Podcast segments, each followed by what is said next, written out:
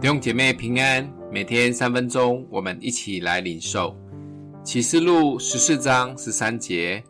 我听见从天上有声音说：“你要写下，从今以后，在主里面而死的人有福了。”圣灵说：“是的，他们习了自己的劳苦，做工的果效也随着他们。”很多基督徒没有读，也有点怕读启示录。当然，大多是被里面太丰富又可怕的意象弄得头昏脑胀，也读得不是很懂。这就是我每天制作三分钟的目的，期待用白话又简单的方式抓住每一章的核心跟重点。当然，还是鼓励每一位弟兄姐妹花一些时间，可以慢慢的来读启示录，也领受圣灵在每一章里面给我们的启示。这章的几个重点。一开始，老约翰再一次的看见第七章里面曾经提过的以色列十二支派里面的十四万四千最纯洁的人，正唱歌给在宝座上的羔羊听。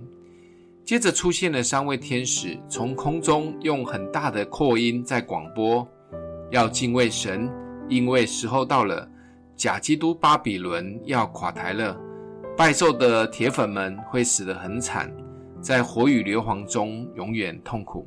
当三位天使广播完了以后，天上出现了一句最关键的话出来，也就是今天所选的这个经文。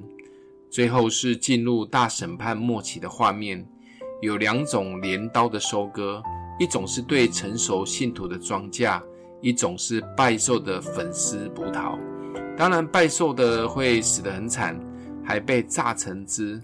因为神的大愤怒临到了，接下来几章我们就真的会看见神的愤怒。我们在追思礼拜很喜欢用圣灵说的这一句话：他们习了自己的劳苦，做工的果效也跟着他。其实这就是整卷启示录对我们的鼓励。为主的劳苦会被纪念。基督徒有好几款，有的是纯受洗的，有的是不冷不热的。有的是忠心跟随，要在地上的日子里面当一个忠心跟随主的基督徒，有时也不容易。而启示录其实就是特别写给这一群人最佳的鼓励跟劝勉。现代的我们或许不会遭遇像老约翰时期为主殉道，但我们要面对的是我们老生命以及这个自由社会的试探与诱惑。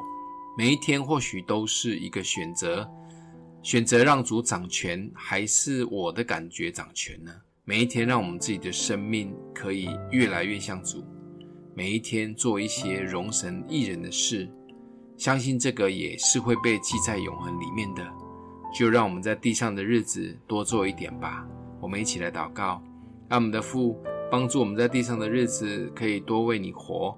相信每一件容神益人的事都会被纪念，也会跟随我们到永恒。谢谢主，奉耶稣基督的名祷告，祝福你哦。